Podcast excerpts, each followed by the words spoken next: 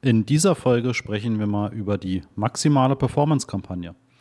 Ja, sicherlich hast du diesen neuen Kampagnentypen schon gesehen, vielleicht hast du ihn schon ausprobiert, vielleicht hast du schon gute Erfahrungen oder auch schlechte Erfahrungen gemacht. Ja, meine waren zu Beginn, wo diese, dieser Kampagnentyp rauskam, das war so Anfang des Jahres 2022, waren doch sehr schlecht. Also die Performance war meistens sehr niedrig, auch wenn in dem Konto schon ja einiges an Daten vorlag und viele Conversions generiert wurden. Aber ähm, ja, die konnten nicht ansatzweise damals die entsprechenden Conversions auffangen und dann eben auch noch das Ganze erhöhen. Ne? Der äh, Fokus von Google liegt ja darauf, dass sie sagen, dass 15 Prozent mehr Conversions kommen sollen zu gleichem ROAS, also zu dem gleichen Kosten-Umsatz-Verhältnis. Das habe ich aber damals überhaupt nicht sehen können. Habe dann auch ein Video gemacht auf YouTube, wo ich das auch ähm, genauer dargestellt habe. Schau also gern da auch mal hinein. Und apropos YouTube, da habe ich jetzt vor ein paar Wochen dann eben noch mal ein Update gemacht, denn inzwischen sind meine Erfahrungen mit dieser maximalen Performance-Kampagne doch deutlich positiver geworden.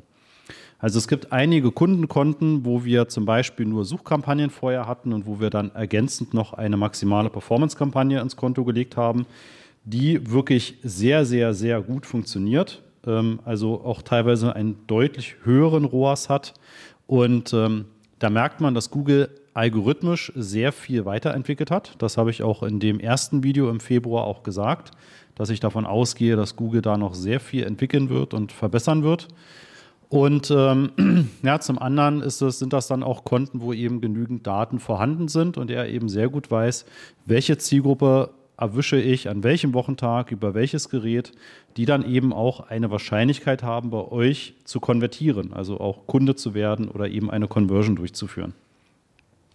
Ja, und wie gesagt, das merkt man jetzt eben tatsächlich und es kommt immer so ein bisschen darauf an, wenn du dir überlegst, ob es sinnvoll ist für dich, diesen Typen einzusetzen, wie du das Ganze aussteuern willst. Ich habe jetzt einige Erfahrungen machen können und ähm, auch Feedback von einzelnen Kunden bekommen dass es natürlich oftmals einfach nicht sinnvoll ist. Denn das muss euch bewusst sein. Ihr gebt quasi Google die komplette Freiheit darüber, wo eure Anzeigen ausgeliefert werden. Das heißt, Stand jetzt habt ihr quasi keine Möglichkeit, ähm, negative Suchbegriffe hinzuzufügen. Das geht momentan nur über den Weg des Google-Ansprechpartners und dann könnt ihr das eben auch machen.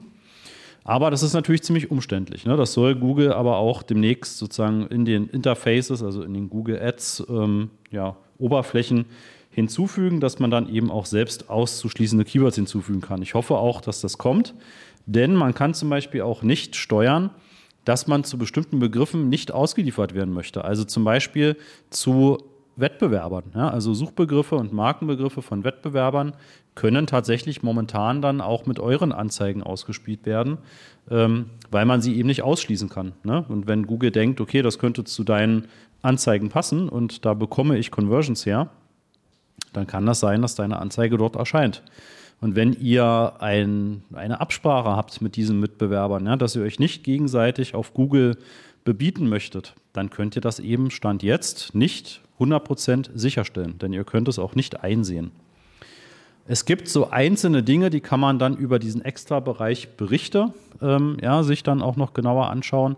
Ähm, auch da der Hinweis, guckt gerne auch in unseren YouTube-Kanal, abonniert ihn bitte auch, denn da werde ich dann solche Dinge eben auch mal vorstellen, weil über den Podcast kann ich das dann eben schlecht zeigen. Ich kann es ja nur beschreiben. Ne? Also über die Berichte könnt ihr so ein paar wenige Dinge auch noch sozusagen euch über diese Performance angucken lassen. Ja, aber ansonsten gebt ihr Google quasi komplett alles in die Hand. Ja, das kann funktionieren, weil Google eben die Möglichkeit hat, gerade wenn genügend Daten vorhanden sind, eure Kunden in allen Google-Kanälen zu erreichen. Ja, also in der Google-Suche, im Display-Netzwerk, auf YouTube, in Google Mail, in Google Maps, in den Discovery-Feeds auf den Smartphones. Ne? Also überall, wo Google Werbeplätze hat, kann er eben eure Anzeigen ausspielen.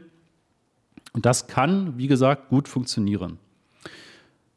Neben dieser Blackbox, die ihr sozusagen da nutzt, müsst ihr aber auch dann immer noch überlegen, ähm, a, wie viel Kontrolle wollt ihr behalten und b, habt ihr eben noch ganz bestimmte Sachen, die ihr auch kommunizieren wollt. Denn Google geht auch da komplett algorithmisch vor und ähm, ja, würfelt Texte durcheinander. Also ja, kombiniert halt wild die Überschriften und die Sitelinks und die Beschreibungen und die anderen Erweiterungen, die jetzt ja Assets heißen. Und wenn ihr da Kontrolle haben wollt, dann kommt ihr auch sozusagen nicht an den normalen Standardkampagnen vorbei. Ne?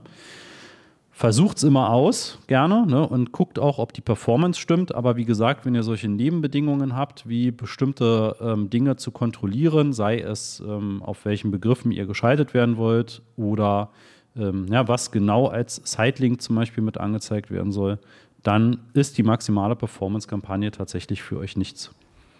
Die nächste Sache, die mir immer wieder auffällt, ist, dass in einigen maximalen Performance-Kampagnen, wenn Shopping-Anzeigen aktiv sind, dass die Kampagnen nur noch oder zu 95 Prozent nur noch Klicks über die Shopping-Anzeigen liefern. Also dass eben kaum Anzeigen, Klicks über YouTube, Google Mail und Co. kommen, ja, sondern eben hauptsächlich über Shopping. Wie kannst du das abgleichen? Du kannst ähm, einmal gucken nach einem gewissen Zeitraum, zum Beispiel letzte sieben Tage oder letzte 30 Tage, guckst du bei Google Ads, wie viele Klicks hast du bekommen über die Kampagne. Und dann schaust du in das Google Merchant Center und dort siehst du auch nochmal die Leistung für deine Shopping-Anzeigen. Und sagen wir mal, du hast 5793 Klicks, die du in Google Ads siehst.